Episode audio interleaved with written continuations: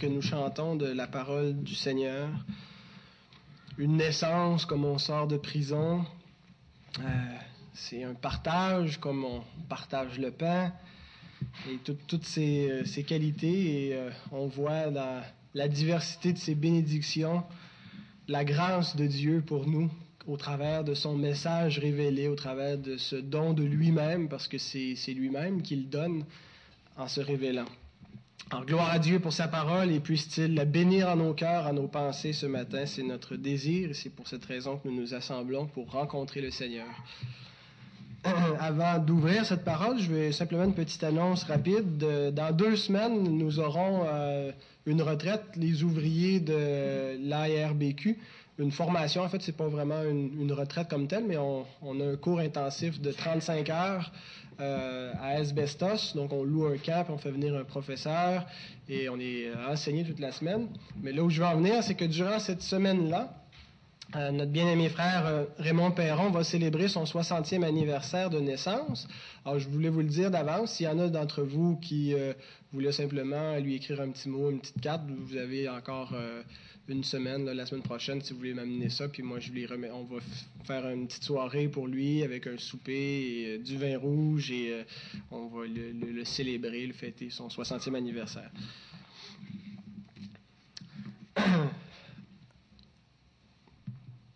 La semaine dernière, j'ai annoncé dans le feuillet que mon titre euh, allait être Un peuple sous Dieu ou quelque chose comme ça.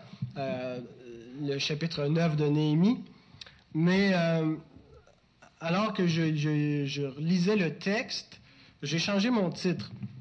Euh, ce que j'ai réalisé, c'est que le chapitre 8, le chapitre 9 et le chapitre 10 forment une unité littéraire. C'est comme un bloc dans le livre, un, bloc qui, se tient en lui-même.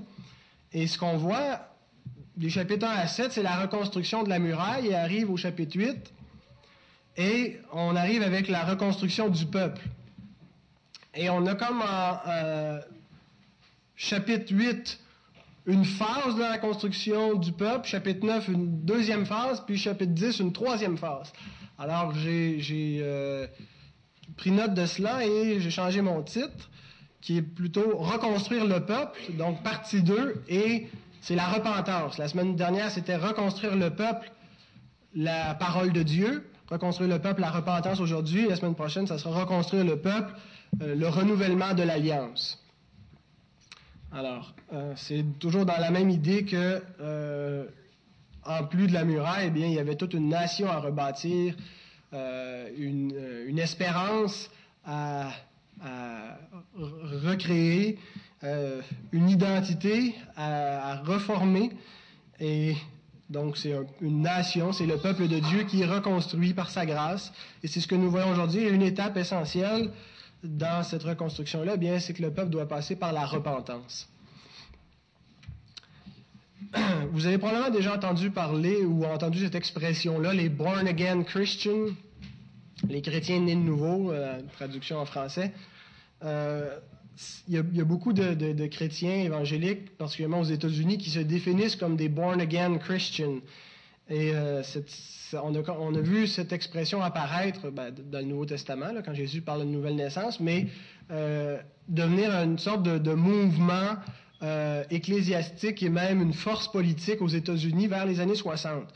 Ça s'est développé avec les, pas les Jesus Freak, les Jesus Freak ou les Jesus People les, dans les années 60, puis ça, correspond un petit peu en même temps que le, réveil religieux évangélique qu'on a vécu au Québec dans la même période, après l'Expo 67, euh, puis en même temps que la Révolution tranquille, puis dans les années 70, puis bon, tous les bouleversements politiques qu'il y avait, et en même temps l'Église qui naissait.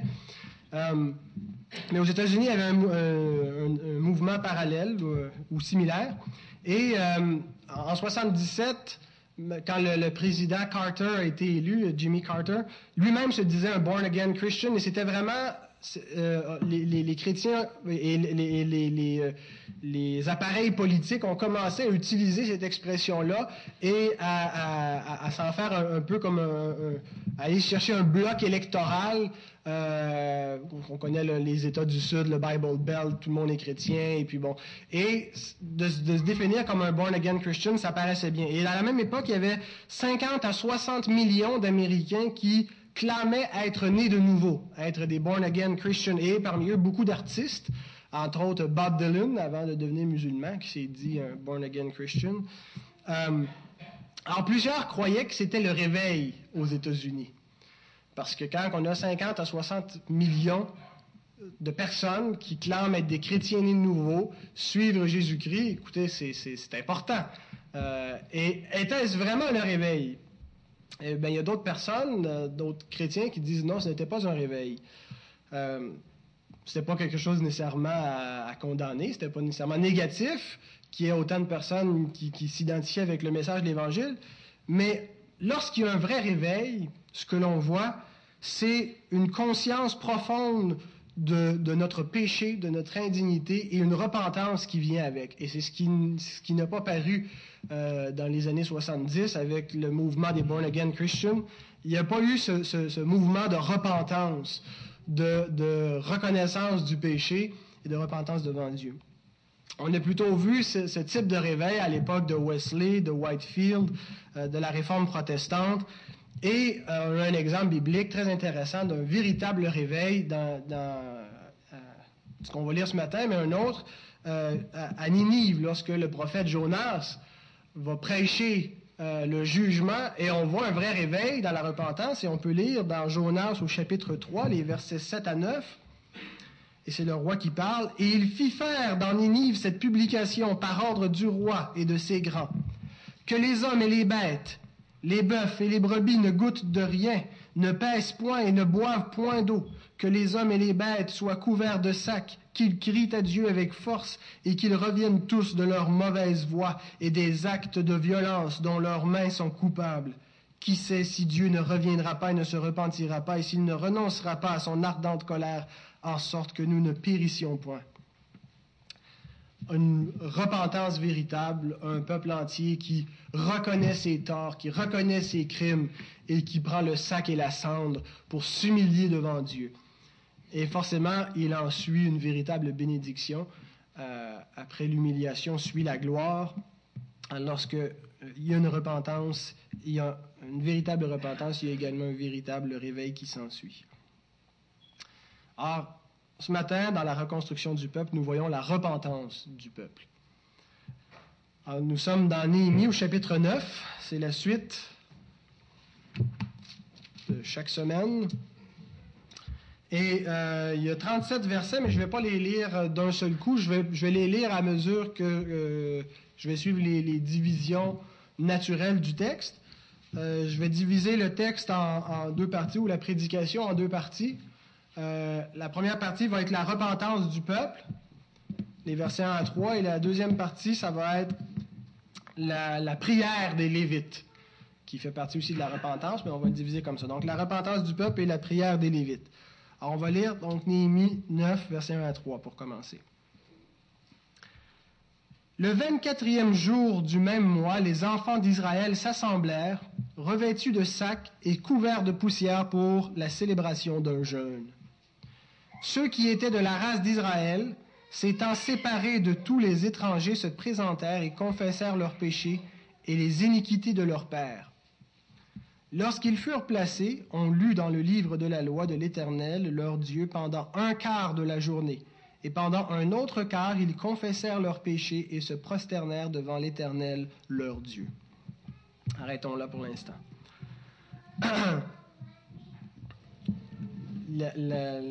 l'Éternel tire la louange de la bouche des enfants. Vous savez, lorsqu'il arrive que euh, un, enfant pleure ou qu'on sait que notre plancher il est bruyant lorsqu'on marche dans, quand il y a des déplacements. Alors, je vous invite dans ces moments-là euh, de redoubler de, concentration, euh, de, simplement on sait qu'il y a du bruit, ça arrive, ce n'est pas grave, on fait simplement essayer de se concentrer et on va pouvoir saisir ce qui nous est dit. Donc, je veux souligner trois choses concernant la repentance du peuple. La première des choses, c'est la nature volontaire de la repentance. Parfois, on a l'impression que la repentance, pour être authentique, doit être spontanée, doit venir d'une impulsion émotive, on a été saisi, et là, on se repent, on, regrette. Mais quand c'est planifié, quand c'est organisé, ça nous semble, on dit c'est formel, c'est pas sincère, c'est pas authentique. Et ce qu'on voit ici, c'est la, nature volontaire de la repentance.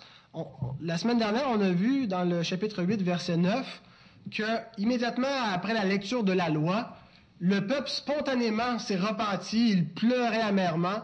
Et qu'est-ce qui est arrivé? Les chefs, les lévites et, ceux en place ont dit arrêtez de vous, de vous, lamenter, de pleurer ainsi. Ce n'est pas le moment, c'est un temps de réjouissance, c'est un temps de célébration.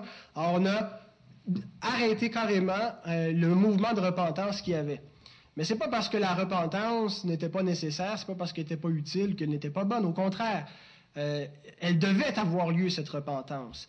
Et il était bon que le peuple se repente, il était même nécessaire que le peuple se repente, mais ce n'était pas le moment euh, lorsque, lorsque c'est arrivé spontanément. Mais on remarque par la suite que la repentance, elle a été organisée et planifiée. Il y a une date qui a été fixée, un jour précis, le 24, euh, où on a donné rendez-vous à tout le peuple, le lieu a été déterminé, les personnes visées, les, descendants d'Abraham, les, Juifs qui se séparent des étrangers, que ça, s'adressait à eux, les individus en particulier, et la façon de faire aussi, arriver avec la poussière, le sac et la cendre, l'ordre liturgique, la lecture de la loi, puis la repentance, un quart, un quart de la journée. Alors, la repentance avait été planifiée parce que la repentance est de nature volontaire, euh, ça peut être quelque chose qui vient spontanément, et ça ne veut pas dire que quand c'est spontané, ce n'est pas sincère, mais ça ne veut pas dire que lorsque la repentance, elle est, planifiée de la sorte qu'elle n'est pas authentique non plus. Mais ça nous montre une chose très importante, c'est que la repentance que l'on doit devant Dieu, c'est quelque chose qui est volontaire, c'est-à-dire qui touche la volition de l'homme, la volonté. Ce n'est pas quelque chose qui est purement émotif.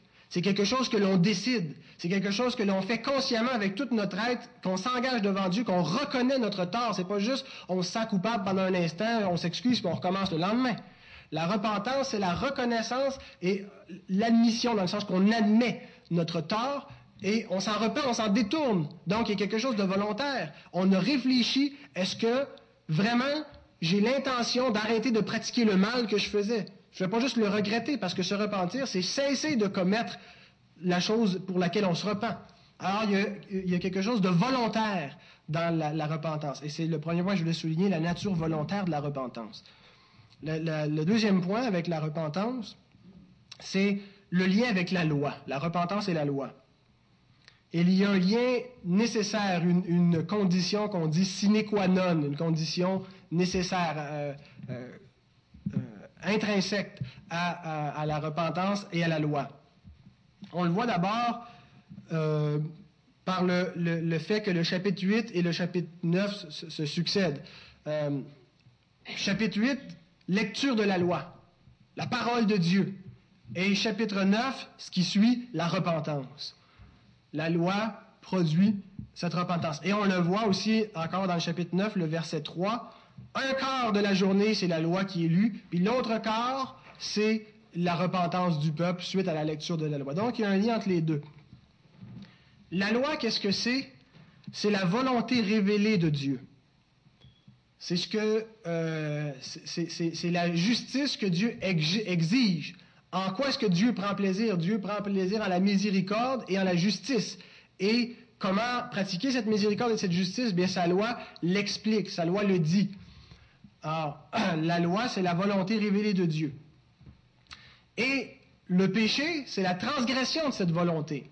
C'est la transgression de la loi. Et l'apôtre Jean nous dit dans sa première épître, dans le troisième chapitre, verset 4, Quiconque pêche transgresse la loi, et le péché est la transgression de la loi. Le péché est la transgression de la loi, de la volonté révélée de Dieu.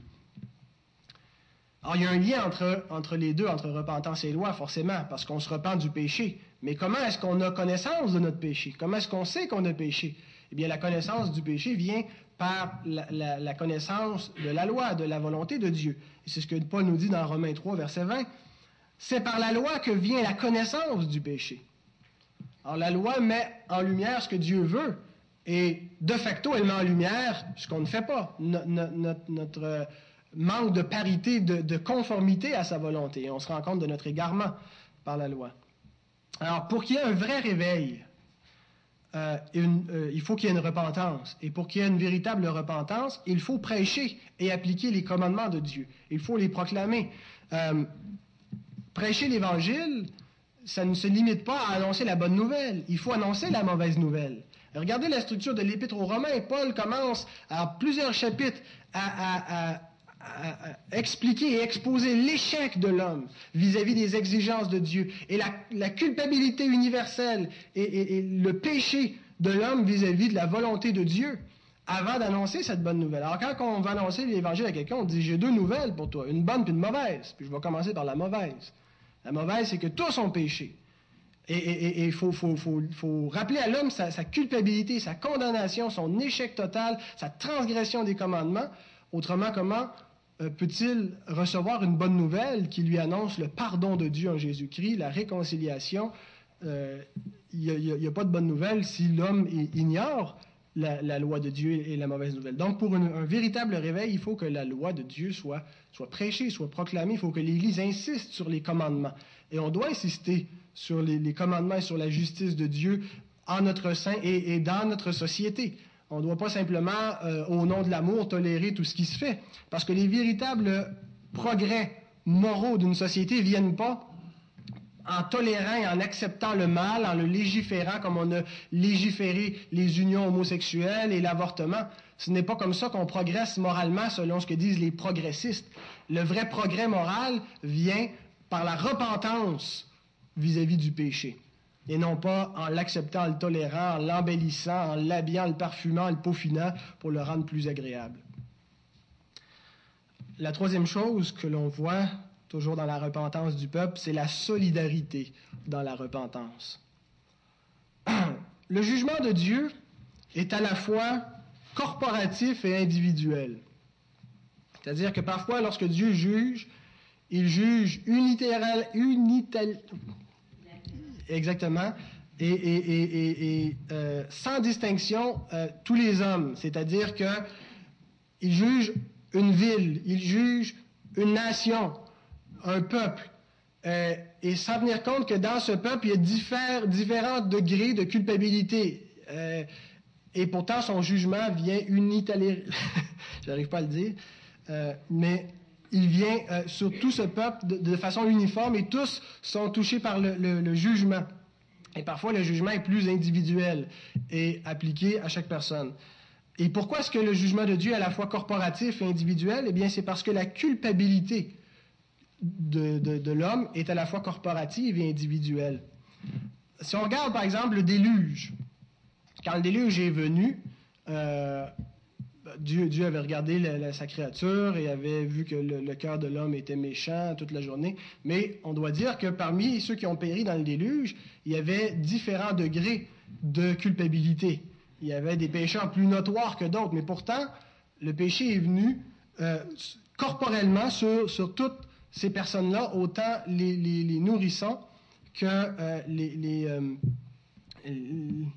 les, personnes matures et en âge de raison. Euh, l'exemple de Sodome euh, et Gomorre, qui est un, jugement euh, corporatif.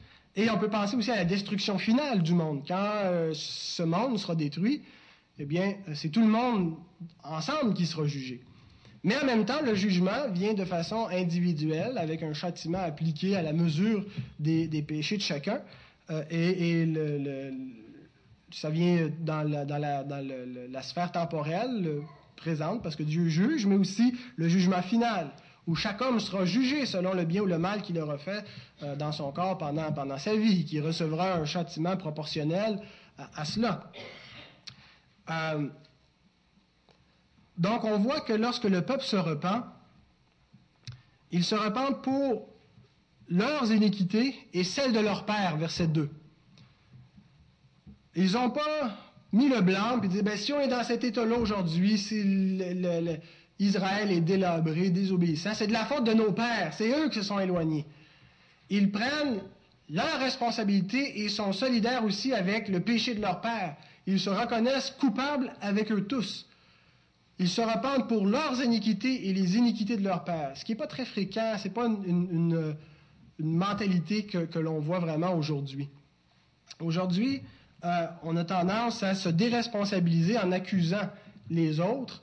Euh, par exemple, on va entendre quelqu'un qui dit Oui, c'est vrai, j'ai mauvais caractère, mais si tu avais connu mon père, puis j'ai mauvais caractère, c'est à cause de mon père, parce que j'ai hérité ça de lui, et je peux rien y faire. Ou si tu connaissais la famille d'où je viens, tu comprendrais pourquoi j'agis ainsi.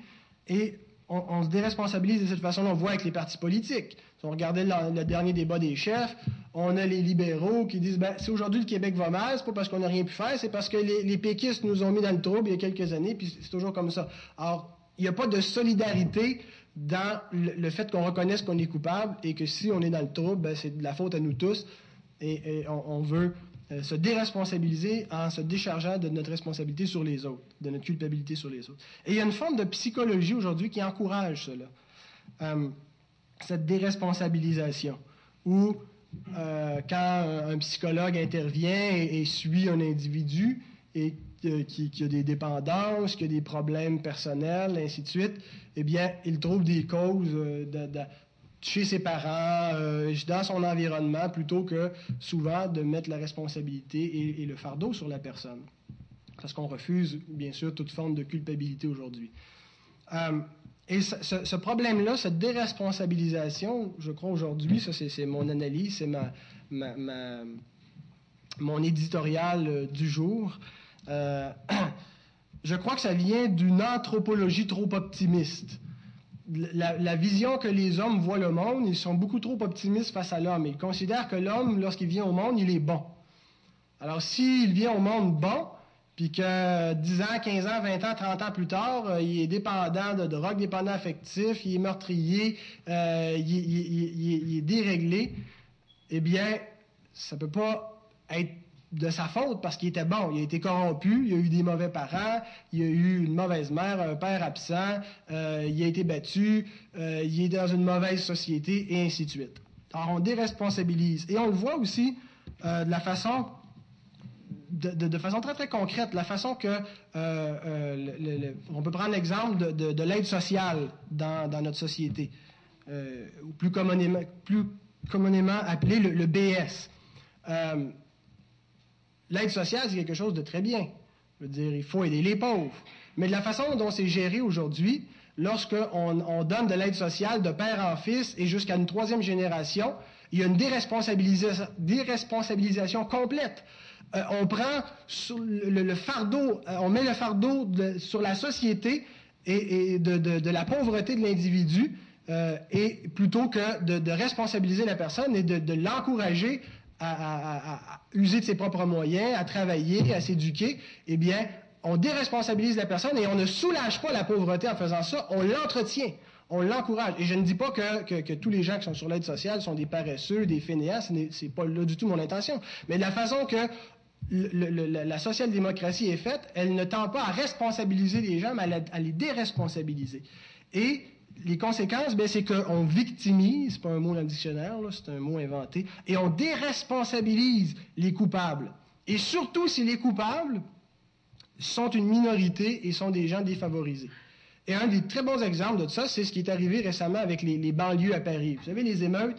Et là, on a tout la brochette d'intellectuels qui sort pour analyser ce, phénomène social des émeutes de, cette minorité-là qui sont, qui sont mécontents et qui, qui saccagent des voitures, qui euh, défoncent des vitrines, qui mettent le feu partout. Et les coupables, c'est tout le monde sauf ceux qui le font eh bien, c'est parce qu'on les a marginalisés, c'est parce qu'on ne les a pas compris, c'est parce qu'on ne leur laisse pas des, des, postes dans la société, euh, et ainsi de suite. Mais tout le monde est coupable, sauf ceux qui, qui, font ça. On a une, cette fâcheuse tendance dans notre société de déresponsabiliser euh, l'homme, de, déresponsabiliser surtout quand ils sont une minorité. En prison, je, je vois euh, cet aspect-là. Tous les gars que je rencontre, pratiquement, on peut faire un lien très facile entre leur délinquance et leur petite enfance. Les gars sont devenus délinquants, et c'est vrai, parce qu'ils ont eu un mauvais milieu familial, une cellule de famille éclatée souvent de fois, euh, des parents qui les ont battus, des parents qui étaient, euh, qui étaient drogués, qui étaient alcooliques, qui volaient eux-mêmes, et ça les a menés là. Et c'est vrai. Mais c'est jamais une excuse, c'est jamais une raison qui justifie le mal qu'ils ont fait eux-mêmes. Et c'est là le problème, c'est que souvent nous on fait l'équation, on trouve les causes ou les, facteurs d'influence qui ont mené quelqu'un dans le péché et on l'excuse avec ça, on le déresponsabilise complètement. Eh bien, ce n'est pas ce que l'Écriture fait. L'Écriture voit, envisage l'universalité et la solidarité dans le péché. Romains 3, 23. Tous ont péché, sont privés de la gloire de Dieu. Romains 5, 12. Par un seul homme, le péché est entré dans le monde, et par le péché, la mort, et qu'ainsi la mort s'est étendue sur tous les hommes, parce que tous ont péché. Donc, tous ont péché en Adam. Et on, ça, c'est l'imputation de la culpabilité d'Adam. Tous les hommes, parce qu'ils appartiennent à l'humanité qui descend d'Adam, sont des pécheurs. Avant même de naître, avant même d'être au monde, ils sont sous la condamnation parce que le péché d'Adam est imputé à tous les hommes. Comme euh, c'est l'alliance que Dieu a faite avec la création. Le représentant de l'humanité a perdu l'humanité. Alors toute l'humanité, elle est perdue. Alors c'est dans son ensemble, c'est corporatif. La condamnation est universelle. Mais Paul ajoute, tous ont péché actuellement, pas seulement en Adam. Tous ont péché volontairement, tous ont péché individuellement. Donc, conséquence, si on applique ça, notre doctrine du péché doit aboutir à quelque chose de similaire à cela. Si nous péchons, c'est effectivement parce que nous avons reçu le péché. Donc, nous sommes victimes du péché. Nous sommes totalement victimes. Il n'y a personne d'entre nous qui avons décidé de naître et décidé d'être pécheurs. On l'a reçu, on l'a hérité de nos parents, qui l'ont hérité de leurs parents, puis ça monte jusqu'à Adam. Et le péché d'Adam nous est imputé et on en est victime, on en est esclave, il n'y a rien qu'on peut faire contre ça. Et on en est affecté chacun à différents degrés. Il y a des plus grands pécheurs, il y a de plus petits pécheurs, mais on est tous des pécheurs. Il n'y a pas de péché véniel, il n'y a que des péchés mortels parce que le péché mène à la mort. Mais le deuxième aspect, c'est que nous sommes tous responsables de notre péché, même si nous en sommes victimes, parce que nous avons tous péché volontairement. Il n'y a personne qui nous a tordu un bras pour pécher, nous avons tous pris plaisir au péché. Donc en Adam, nous sommes perdus, son péché nous est imputé, nous sommes victimes, mais parce que nous avons péché volontairement, nous sommes tous coupables. Alors voici ce que c'est un pécheur. C'est une victime du péché en même temps qu'un coupable. Et si notre société ne fait que souligner le point que l'homme n'est que victime et une pauvre victime et elle peut se dégager de toute responsabilité et elle n'est pas imputable pour aucun du mal qu'elle fait, eh bien c'est faux. Oui, l'homme est une victime, mais l'homme est tout à fait responsable de son péché et nous devons, comme le peuple le fait ici, être solidaires dans la repentance, solidaires avec les péchés de nos pères. Il dit, ils se repentent pour les, les, déviances de nos pères, mais aussi pour les nôtres. Nous sommes responsables. Si Israël est dans l'état qu'il est aujourd'hui, c'est de la faute de nous tous. On est tous dans le même bateau et on ne peut pas jeter la responsabilité les uns sur les autres. On doit être solidaires dans notre repentance. Alors, de la même façon, lorsque l'Église envisage ce qui ne va pas, on ne peut pas mettre le blâme sur un, c'est de la faute de tel pasteur qui a passé. Nous sommes un corps et nous devons ensemble nous, nous repentir des choses euh, euh, où nous avons à nous repentir lorsque, lorsque il, y a, lorsqu'il y a péché. Et il n'y aura pas de réveil, il n'y aura pas de renouvellement euh, envers Dieu sans une repentance, sans une solidarité du peuple dans la repentance. Arrivons maintenant à la deuxième partie, la prière des Lévites. C'est le, plus long texte. Les versets 4 à 31.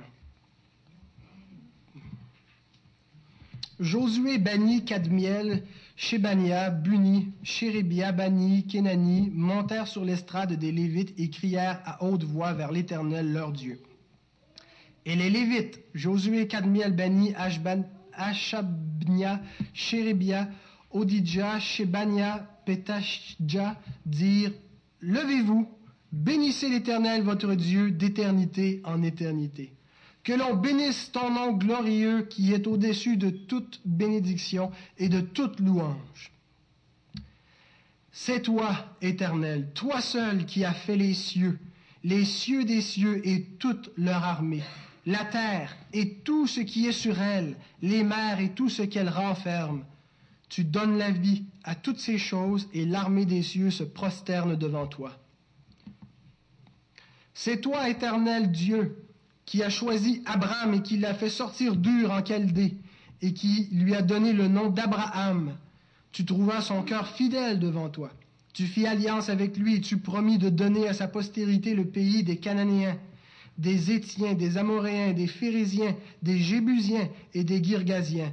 Et tu as tenu ta parole, car tu es juste. Tu vis l'affliction de nos pères en Égypte, et tu entendis leurs cris vers la mer Rouge. Tu opéras des miracles et des prodiges contre Pharaon, contre tous ses serviteurs et contre tout le peuple de son pays, parce que tu savais avec quelle méchanceté ils avaient traité nos pères, et tu fis paraître ta gloire comme elle paraît aujourd'hui. Tu fendis la mer devant eux, et ils passèrent à sec au milieu de la mer, mais tu précipitas dans la mer, mais tu précipitas dans l'abîme, pardon, comme une pierre au fond des eaux ceux qui marchaient à leur poursuite. Tu les guidas le jour par une colonne de nuée, et la nuit par une colonne de feu qui les éclairait dans le chemin qu'ils avaient à suivre. Tu descendis sur la montagne de Sinaï, tu leur parlas du haut des cieux, et tu leur donnas des ordonnances justes, des lois de vérité, des préceptes et des commandements excellents. Tu fis connaître ton saint sabbat, et tu leur prescrivis par Moïse, ton serviteur, des commandements, des préceptes et une loi. Tu leur donnas du haut des cieux du pain quand ils avaient faim, et tu fis sortir de l'eau du rocher quand ils avaient soif. Et tu leur dis d'entrer en possession du pays que tu avais juré de leur donner. Mais nos pères se livrèrent à l'orgueil et raidirent leurs coups. Ils n'écoutèrent point tes commandements. Ils refusèrent les merveilles que tu avais faites en leur faveur. Ils raidirent leurs coups, et dans leur rébellion, ils se donnèrent un chef pour retourner à leur servitude. Mais toi, tu es un Dieu prêt à pardonner, compatissant et miséricordieux, lent à la colère et riche en bonté, et tu ne les abandonnas pas. Même quand ils se firent un veau en fonte et dirent Voici ton Dieu qui t'a fait sortir d'Égypte, et qu'ils se livrèrent envers toi de grands outrages, dans ton immense miséricorde, tu ne les abandonnas pas au désert et la colonne de nuée ne cessa point de les guider le jour dans leur chemin, ni la colonne de feu de les éclairer la nuit dans le chemin qu'ils avaient à suivre. Tu leur donnas ton bon esprit pour les rendre sages. Tu ne refusas point ta manne à leur bouche, et tu leur fournis de l'eau pour leur soif. Pendant quarante ans, tu pourvus à leur, à leur entretien dans le désert, et ils ne manquèrent de rien. Leurs vêtements ne s'usèrent point, et leurs pieds ne s'enflèrent point, tu leur, livras, des royaumes et des peuples dont tu partageas entre eux les contrées, et ils possédèrent le pays de Sion, roi de Hesbon, et le pays d'Og, roi de Bassan. Tu multiplias leurs fils comme les étoiles des cieux, et tu les fis entrer dans le pays dont tu avais dit à leur père qu'ils prendraient possession. Et leurs fils entrèrent et prirent possession du pays. Tu humilias devant eux les habitants du pays, les Cananéens, et tu les livras entre leurs mains avec leurs rois et leurs peuples et, peuple, et les peuples du pays pour qu'ils les traitassent à leur gré. Ils devinrent maîtres des villes fortifiées et des terres fertiles. Ils possédèrent des maisons remplies de toutes sortes de biens, des citernes creusées, des vignes, des oliviers et des arbres fruitiers en abondance. Ils mangèrent, ils se rassasièrent, ils s'engraissèrent et ils vécurent dans, les délices par ta grande bonté. Néanmoins, ils se soulevèrent et se révoltèrent contre toi. Ils jetèrent ta loi derrière leur dos. Ils tuèrent tes prophètes qui les conjuraient de revenir à toi, et ils se livrèrent envers toi de grands outrages. Alors tu les abandonnas entre les mains de leurs ennemis, qui les opprimèrent. Mais au temps de leur détresse, ils crièrent à toi, et toi tu les entendis du haut des cieux, et dans ta grande miséricorde, tu leur donnas des libérateurs, qui les sauvèrent de la main de leurs ennemis. Quand ils eurent du repos, ils recommencèrent à faire le mal devant toi. Alors tu les abandonnas entre les mains de leurs ennemis, qui les dominèrent, mais de nouveau ils crièrent à toi, et toi tu les entendis du haut des cieux, et dans ta grande miséricorde tu les délivras maintes fois. Tu les conjuras de revenir à ta loi, et ils persévérèrent dans l'orgueil. Ils n'écoutèrent point tes commandements, ils péchèrent contre tes ordonnances qui font vivre celui qui les met en pratique. Ils eurent une épaule rebelle, ils raidirent leur, leur et ils n'obéirent point. Tu les supportas de nombreuses années. Tu leur donnas des avertissements par ton esprit, par tes prophètes, et ils ne prêtèrent point l'oreille. Alors tu les livras entre les mains des peuples étrangers. Mais dans ta grande miséricorde, tu ne les anéantis pas, et tu ne les abandonnas pas, car tu es un Dieu compatissant et miséricordieux. Une grande litanie, et qui est une repentance, qui récapitule toute l'histoire d'Israël depuis la Genèse et qui aboutit à la grâce de Dieu, qui nous montre comment, au travers de toute cette histoire, Dieu était miséricordieux et fidèle. Alors, cette prière, on peut la diviser en trois, on va regarder rapidement. La première partie, c'est les versets, ben, à, part l'introduction, la doxologie qui commence en donnant gloire à Dieu. On commence ensuite euh, les versets 5 et 6 qui nous montrent Dieu comme le Créateur. L'alliance de la création. Il y a beaucoup de débats, de théories. Genèse, euh, chapitre 1 à 3. Est-ce que c'est un jours littéral? Est-ce que c'est des âges géologiques? Est-ce que Dieu a créé par euh, une forme d'évolution? Bon, vous connaissez un peu ces, débats-là. Mais le but de la Genèse, n'est pas de répondre à tous nos questionnements scientifiques d'aujourd'hui, mais c'est de nous montrer que Dieu est l'auteur de cette création. Et que l'homme est la créature. Et parce qu'il est créature, il est redevable et il est imputable. Il est responsable parce que Dieu l'a responsabilisé. Dieu lui a donné des responsabilités. Il l'a mis comme gérant de la création et comme représentant du Créateur sur cette terre. Il est à son image. Et c'est ce que nous montre ce récit. Et ici, l'auteur nous le rappelle, c'est Dieu qui a fait alliance avec l'homme, c'est le Créateur qui est entré en alliance avec la créature dès le début. Euh, l'auteur rejette du revers de la main le, déisme, l'idée que Dieu a créé puis qu'il n'est pas entré en relation avec sa, création. Mais au contraire, il est tout à fait en, en lien avec cette création. Et à cause de cette alliance créationnelle, il y a une nécessité universelle de la repentance à cause du cadre créationnel et de, l'alliance, euh, à, cause plutôt du cadre alliantiel de la création. Dieu a fait alliance avec toute sa création et toute sa création, tout l'homme s'est rebellé devant Dieu. Et à cause de ça, il y a une, nécessité universelle de se repentir. La culpabilité est sur tous les hommes. C'est pas juste l'affaire d'Israël, c'est pas juste l'affaire de l'Église de se repentir. Dieu, sans tenir compte des temps d'ignorance, annonce aujourd'hui à tout homme ou femme qu'il est à se repentir. Parce que tous sont ses créatures et nous sommes dans ce cadre d'alliance, que nous le reconnaissions ou non, que nous soyons un athée, un évolutionniste fermé, ça ne change rien à la responsabilité de l'homme devant Dieu. Et c'est le premier point qui est souligné ici. Ensuite, la deuxième partie de, ce long récit, c'est les versets 7 à 31 qui nous montrent le Dieu comme le Dieu rédempteur. Et le Dieu rédempteur, on le voit au travers de l'histoire d'Israël, le Dieu qui se rachète un peuple. Dieu créateur et Dieu rédempteur. Et euh, le récit peut être divisé en quatre étapes, quatre périodes de l'histoire d'Israël. D'abord, l'appel d'Abraham. Il y est rappelé euh, le, nom d'Abraham, d'Abraham qui a été changé pour Abraham. Abraham qui veut dire père exalté. Abraham, père d'une multitude de nations, qui annonçait déjà la, grâce de Dieu qui allait s'étendre jusque sur les païens. Euh, en, Jésus-Christ, que toutes les, les, familles de la terre seraient bénies en sa postérité au singulier, en Jésus-Christ. L'universalité de la rédemption. Il y, a, un aspect universel à la condamnation, mais la rédemption s'offre à tous les hommes qui se repentent et qui entrent dans cette alliance. Alors, le début de cette alliance de rédemption avec Abraham, de cette promesse. Et ce qu'on voit, c'est l'action unilatérale, j'ai réussi, de Dieu dans l'alliance. L'action unilatérale de Dieu, tu as choisi Abraham. Tu l'as fait sortir d'Ur en Chaldée. Tu lui as donné le nom d'Abraham.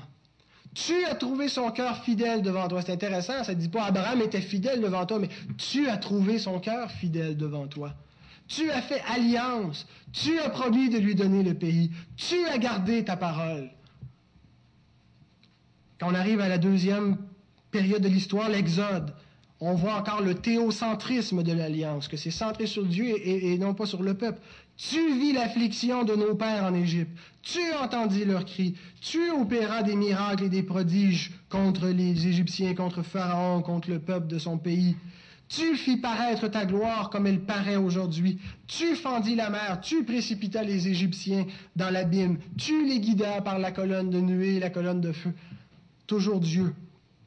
Et, toute cette histoire nous révèle les attributs divins. Dieu est omniscient. Il voit l'affliction de son peuple. Il entend ses cris. Il est omniscient. Dieu est omnipotent. Il fait des miracles et des prodiges. Il n'y a rien qu'il ne peut pas faire. Alors que c'est impossible que ce peuple soit délivré, qui, est au pied du mur, il est devant la mer fermée, il est coincé, il va se faire détruire. Dieu omnipotent ouvre un, passage là où il n'y en a pas de passage. Ça nous rappelle que devant la mort, il n'y avait aucune issue, nous étions cuits, nous étions faits, et Dieu a ouvert un passage pour nous sauver un chemin par lequel nous sommes rachetés. Le Dieu omnipotent nous montre un autre attribut, Dieu est le Dieu juste qui juge et condamne les coupables, il, condamne les Égyptiens. Et il nous montre aussi que c'est un Dieu miséricordieux qui délivre les esclaves, non pas parce qu'ils le méritent, pas parce qu'ils sont justes, mais parce qu'il est miséricordieux et compatissant. On arrive à une autre étape de l'histoire, le Sinaï. Et c'est encore Dieu qui est le protagoniste, l'acteur principal dans l'histoire du peuple. Tu descendis sur la montagne, tu leur parlas du haut des cieux, tu donnas des ordonnances, tu fis connaître ton saint sabbat, tu leur donnas du pain et de l'eau, tu leur dis d'entrer dans le pays que tu avais juré de leur donner. L'histoire du peuple de Dieu, c'est l'histoire de Dieu. C'est la révélation de lui-même. En, anglais, il y a une belle expression, on dit History is his story. L'histoire, c'est son histoire, mais ça ne donne pas le, la même allitération en anglais qu'en français. L'histoire sainte, c'est l'histoire de Dieu. Le but, quand on, regarde David, on regarde Gédéon, on regarde Abraham, on regarde Moïse, c'est pas de, glorifier l'homme. Quand on entend des prédications qui, qui, magnifient le, courage d'un tel et qui magnifient on regarde l'homme, c'est une gang de pourris, c'est une gang de pissous, de lâches. Euh, Abraham qui deux fois meurt vis-à-vis de sa femme. Jacob qui, qui, euh, a trahi son frère, euh, qui, est parti dans la nuit sans s'annoncer le but de ces histoires, c'est pas de, glorifier l'homme, c'est de nous montrer que l'homme peut rien, puis c'est de montrer la fidélité de Dieu au travers de l'alliance, de montrer sa grâce et que son plan de rédemption va arriver malgré tout, malgré toutes les impossibilités. Le but de l'histoire d'Israël, c'est de montrer Dieu et de se révéler. Alors, cette histoire nous révèle Dieu comme le Créateur, comme le Rédempteur, comme le législateur, celui qui a donné sa loi, comme le précepteur, celui qui corrige, celui qui amène ses enfants plus loin, comme le sauveur qui délivre son peuple quand, quand il, est en trouble au temps des juges, et comme le juge de son peuple. Et ce qu'on voit ensuite, c'est la rébellion du peuple. La réaction nous est dit, des enfants d'Israël, ils se livrèrent à l'orgueil, raidirent leurs coups, n'écoutèrent point tes commandements, refusèrent d'obéir, mirent en oubli les merveilles que tu avais faites pour eux, se donnèrent un chef pour retourner à leur servitude. Ils se soulevèrent et se révoltèrent contre toi, jetèrent ta loi derrière leur dos, tuèrent tes prophètes, se livrèrent envers toi de grands outrages. Ils recommencèrent à faire le mal, persévérèrent dans l'orgueil, péchèrent contre tes ordonnances qui font vivre celui qui les pratique, eurent une épaule rebelle, ne prêtèrent point l'oreille, et ainsi de suite. Et ce qu'on voit, c'est que c'est à répétition. C'est pas arrivé une fois ponctuel, mais ça revient, ça revient, ça revient. Et Dieu supporte avec une grande patience. Verset 19 nous rappelle la miséricorde de Dieu. Dans ton immense miséricorde, tu ne les abandonnas pas au désert. Quand on dit le Dieu de l'Ancien Testament, c'est le Dieu de la loi, le Dieu qui juge, le Dieu sévère, et que c'est juste dans le Nouveau Testament que nous est révélé l'amour, la patience, le pardon et la miséricorde de Dieu, on se met le doigt dans l'œil et profondément. La grâce de Dieu, et on voit tous les moyens de sa grâce qui continuent d'être actifs, d'être évidents, la colonne qui les accompagne, il pourvoit la nourriture, il leur donne tout ce qu'il leur faut pour leur subsistance, il ouvre un chemin devant eux, il leur donne un pays, et ainsi de suite. Verset 31. Mais dans ta grande miséricorde, tu ne les anéantis pas et tu ne les abandonnas pas, car tu es un Dieu compatissant et miséricordieux. C'est pas en vain qu'on se repent devant ce Dieu-là. C'est un Dieu compatissant et miséricordieux. Et sa patience dure encore aujourd'hui. Sa patience n'a pas atteint son terme. Nous la voyons, sa patience, quand on considère comment il supporte ce monde rebelle et hostile. Sa patience dure encore aujourd'hui parce que sa miséricorde dure à toujours. Et lisez le psaume 136 pour vous en persuader. Il répète 26 fois, sa miséricorde dure à toujours. Ce qu'on voit dans cette histoire, dans l'histoire d'Israël, Israël est un type du monde. je dis un type, il y a une typologie. Et il, typifie, si on peut, ben, typifier, ça doit être un verbe, il typifie le monde. Il, est un type du monde rebelle. Dieu fait alliance avec sa créature. On a vu le cadre alliantiel. Dieu fait alliance. Et il donne une conscience, il donne sa loi à sa créature, parce que Paul nous rappelle dans Romains 2 que tous les hommes ont reçu la révélation de Dieu, la loi dans leur conscience. L'œuvre de Dieu est inscrite dans leur cœur. Et le rejet constant, perpétuel de la bonté de Dieu, de sa grâce, de sa loi, de ses préceptes, de son amour. Et Israël vient exemplifier d'une façon plus réduite ce qui, ce qui est dans le monde est une réalité. Israël est un type du monde. La grâce de Dieu qui a persévéré envers Israël malgré la rébellion. Et on le voit dans le monde. Ce qui est vrai pour Israël à une échelle plus petite est vrai pour un macrocosme pour le monde la grâce commune de Dieu qui continue. Dieu qui continue de faire pleuvoir sur les justes et sur, sur les injustes. Dieu qui continue de mettre dans le cœur des païens la joie et la, tranquillité, qui continue de pourvoir avec abondance et qui bénit les nations, même rebelles. Dieu qui supporte avec une grande patience des vases de colère formés pour la perdition, nous dit Romains 9. Et Israël est un type de ce que Dieu fait avec le monde. Et en même temps, ce qu'on voit, c'est qu'au travers d'Israël, un peuple rebelle qui rejette la loi de Dieu, qui rejette sa grâce et son alliance, Dieu se rachète ou se, garde un reste fidèle, un petit reste. Les élus parmi les élus, si on veut on considère Israël comme la, nation élue, souvent on envisage que tout le, peuple d'Israël était dans l'alliance de grâce, mais ce n'est pas, ce que la parole nous montre. Dieu fait alliance avec Israël, mais parmi eux, il y a des véritables sauvés. Et Paul nous le rappelle dans Romains 11, 25, 2 à 5. Dieu n'a point rejeté son peuple qu'il a connu d'avance. Ne savez-vous pas ce que l'Écriture rapporte d'Élie, comment il adresse à Dieu cette plainte contre Israël? Seigneur, ils ont tué tes prophètes, ils ont renversé tes autels, je suis resté moi seul et ils cherchent à m'ôter la vie. Mais quelle réponse Dieu lui, lui fait-il? Je me suis réservé sept mille hommes qui n'ont point fléchi le genou devant Baal. De même, aussi dans le temps présent, il y a un reste selon l'élection de la grâce. Paul regarde le reste qu'il y avait en Israël, ceux que Dieu avait élus pour ne pas fléchir le genou devant Baal, pour ne pas sombrer dans cette rébellion, ceux que Dieu a gardés dans sa grâce d'allier au penchant de leur cœur. De la même façon, Dieu le fait dans le monde. Dieu s'est gardé un reste dans le monde qui ne, qui ne laissera pas se rebeller contre lui, Ah, on arrive. À, les, derniers versets de notre passage et je termine avec ça, verset 32 jusqu'à 37.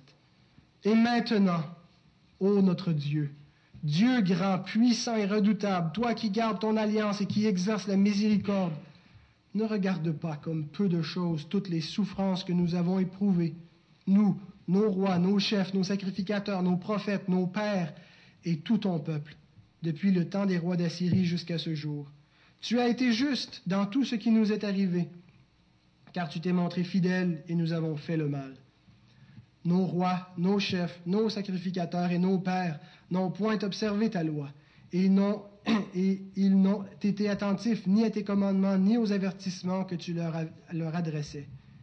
Pendant qu'ils étaient les maîtres au milieu des bienfaits nombreux que tu leur accordais dans le pays vaste et fertile que tu leur avais livré, ils ne t'ont point servi, et ils ne se sont point détournés de leurs œuvres mauvaises, et aujourd'hui nous voici esclaves. Nous voici esclaves sur la terre que tu nous as donnée que tu as donné à nos pères pour qu'ils jouissent de ses fruits et de ses biens. Elle multiplie ses produits pour les rois auxquels tu nous as assujettis et à cause de nos péchés. Ils dominent à leur gré sur nos corps et sur notre bétail et nous sommes dans une grande angoisse.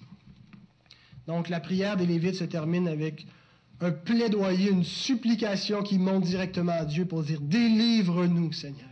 Viens à notre secours. Dieu n'est pas juste le sauveur passé de la nation, mais il est le sauveur actuel de la nation. Il est le seul vers qui Israël peut se tourner. Et sur quoi est-ce que les Lévites s'appuient pour réclamer, pour, pour pétitionner comme ça devant Dieu pour demander cette délivrance Sur le caractère de Dieu qui a été révélé dans, dans le cadre de cette alliance?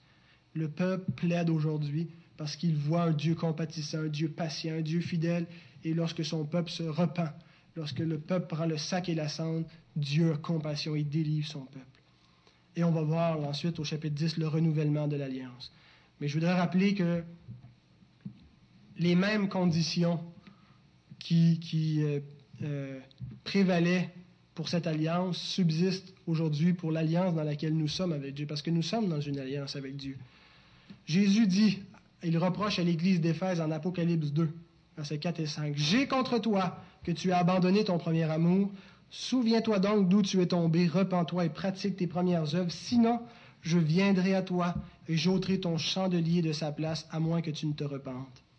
On insiste beaucoup sur le fait que le salut ne se perd pas. Parfois, on est perplexe quand on lit des versets comme ça parce qu'il y a une, condition, on dirait, au maintien de la faveur de Christ à l'égard des siens. Et, et, pourtant, on dit que sa grâce est inconditionnelle, que le salut ne se perd pas. Mais il faut mettre les choses la perspective. Sur le plan individuel, sur le plan personnel, chacun individuellement, il est vrai que Dieu ne retire pas sa grâce. Mais sur le plan corporatif, sur le plan euh, ecclésial de l'Église, sur le plan du corps, il y a des conditions au maintien de la bénédiction de Dieu pour son peuple. Et il y a des conditions envers l'Église pour que Christ maintienne le chandelier à sa place. Et quand il dit je retirerai le chandelier de sa place, ça ne veut pas dire que l'Église évangélique de Saint-Jérôme va disparaître, qu'il n'y aura plus le bâtiment, qu'il n'y aura plus des gens qui vont s'assembler mais ça veut dire que la grâce, que